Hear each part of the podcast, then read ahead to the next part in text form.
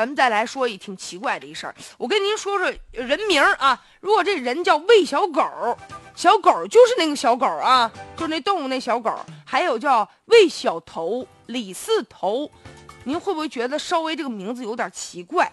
近日在南京啊，就有这么一热销的楼盘，就出现这些奇怪的名字参与摇号了。怎么回事呢？说这楼盘啊，他们这个销售许可的均价是。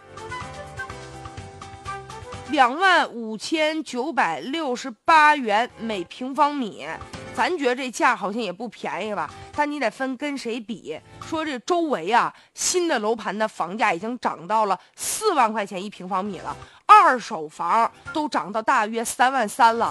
他这新房卖两万五千多，您说是不是便宜啊？便宜吧？那买着就赚着了。所以大批有意向的这个客户就来了。但是在这个有意向的名单当中呢，就出现了魏小狗、魏小头、李四头、孙玉头、杨雪头啊。更蹊跷的就是在一组啊九零七组的参与摇号的客户当中啊，有近百位客户来自同一个郊区。据说这个郊区啊，距离这这个楼盘呢一百零二公里，大多数买楼的人呢还都是五六十岁的。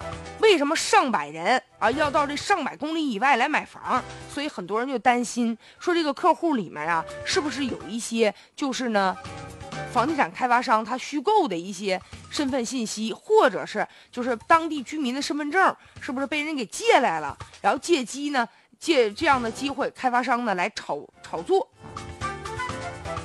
现在南京公证处呢也表示了，说参与这个买号呃，他买房的这些啊，参与摇号的这意向的购房者，他们这购房的资格是真实有效的。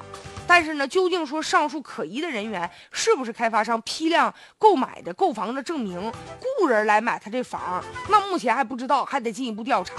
而购房者之间可以相互的监督，这确实啊，啊，这个让人觉得挺奇怪。但是要说这些人名啊，记者还真去调查了。说这就在这个郊区啊，确实存在这种名字当中带头这种现象。说有一些老年人、老一代人起名的时候，希望有一些贱名啊，来求平安、求祈福啊。所以说这个像什么，但是狗头啊这种情况，小什么喂小狗啊，真的会有吗？这需要进一步的来进行核实。但是呢，在这个房子卖房的过程当中，确实是需要啊公开公平，因为他这房子卖的特别的便宜，然后呢想买的人特别多，所以就只能通过摇号这种方式了。在这个过程当中，既然需要摇号，那就要审核是吧？购房者的资格，而且呢，既然比如说你真是这个人，大批量的人到这儿去买房，如果真摇中中了，就不能随意的更改。这个购房者的信息，别到时候我摇中了这房子我不买，回过头呢我卖给别人，啊，这就涉嫌来炒房了。